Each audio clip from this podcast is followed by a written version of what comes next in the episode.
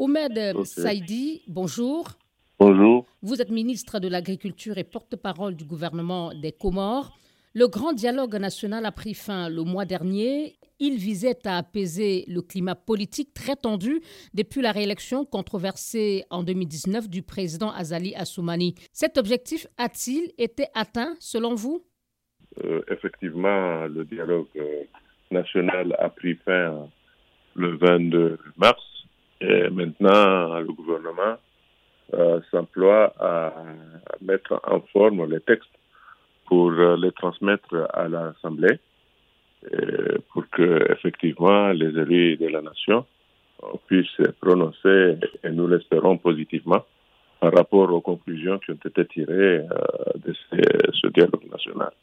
Et quelles ont été justement les principales euh, recommandations euh, qui ont donné lieu à des projets de loi présentés aux députés?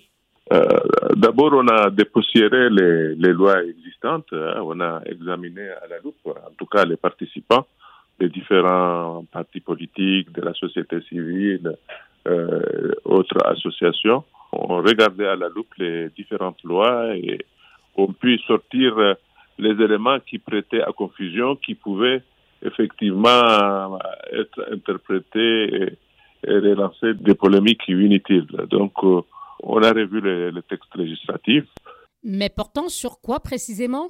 Ce sera sur euh, les élections, sur le code électoral, il est revu. Il y a des éléments nouveaux qui ont été euh, introduits. La loi sur les partis politiques, euh, ce sont des décrets liés à ces deux euh, principales lois. Donc c'est surtout ça parce que l'objectif principal, c'est d'avoir des élections apaisées. Donc il fallait agir à la fois sur la superstructure donc des partis politiques, mais en même temps aussi sur la loi organisant les élections.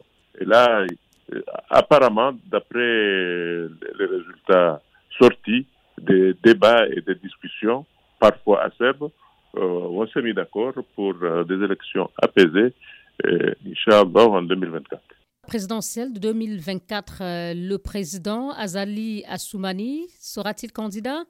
Ben, De toute façon, conformément à la Constitution, la tournante tourne deux fois dans l'île où est le choix. Donc, ce sera à, la Grande Comore, ce qui lui laisse la possibilité euh, d'être candidat. Et en tout cas, un porteur d'un projet, d'un projet euh, très apprécié par le Comorien, c'est-à-dire euh, l'émergence de Comores d'ici 2030. Ce, n'est pas un secret en vous disant qu'il sera probablement candidat. Malgré la contestation qui a entouré sa réélection en 2019 vous, savez très bien que c'est devenu la norme sur le plan mondial, c'est de contester les résultats des, euh, des élections. Ce n'est pas, ce n'est pas propre aux Comores, ce n'est même pas propre à l'Afrique.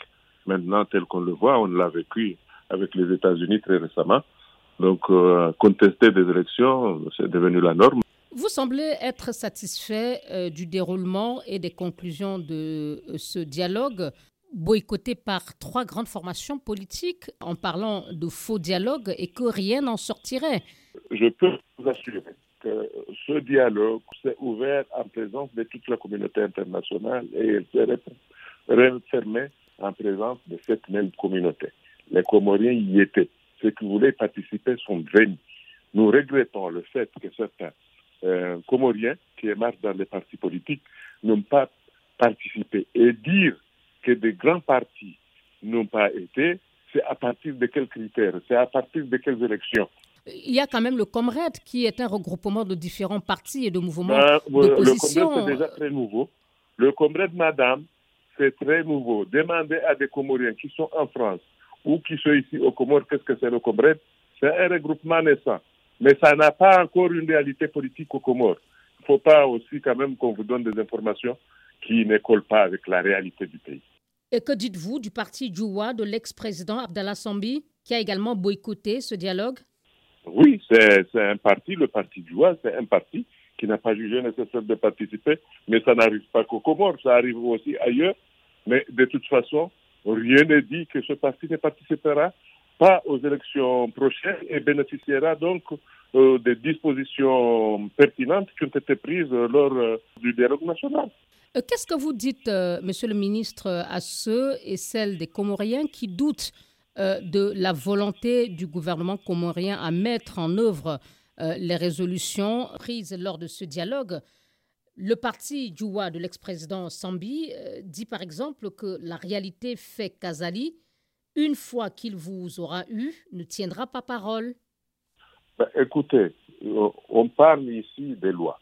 Là, là depuis euh, la semaine dernière, euh, l'Assemblée vient de rouvrir ses, euh, ses, portes. Et ce sera le cas aussi en octobre.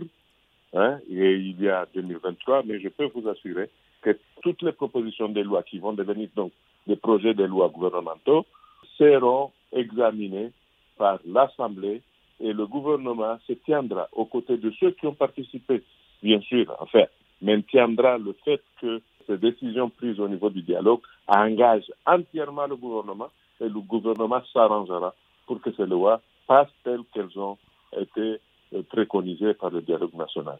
Et bien sûr, euh, il est tout à fait du droit de certains de douter, hein, mais cela n'empêchera pas le gouvernement de faire ce dont il s'est engagé vis-à-vis du dialogue national. Oumed Saïdi, merci beaucoup. Je vous en prie, madame. Vous êtes ministre de l'Agriculture et porte-parole du gouvernement des Comores.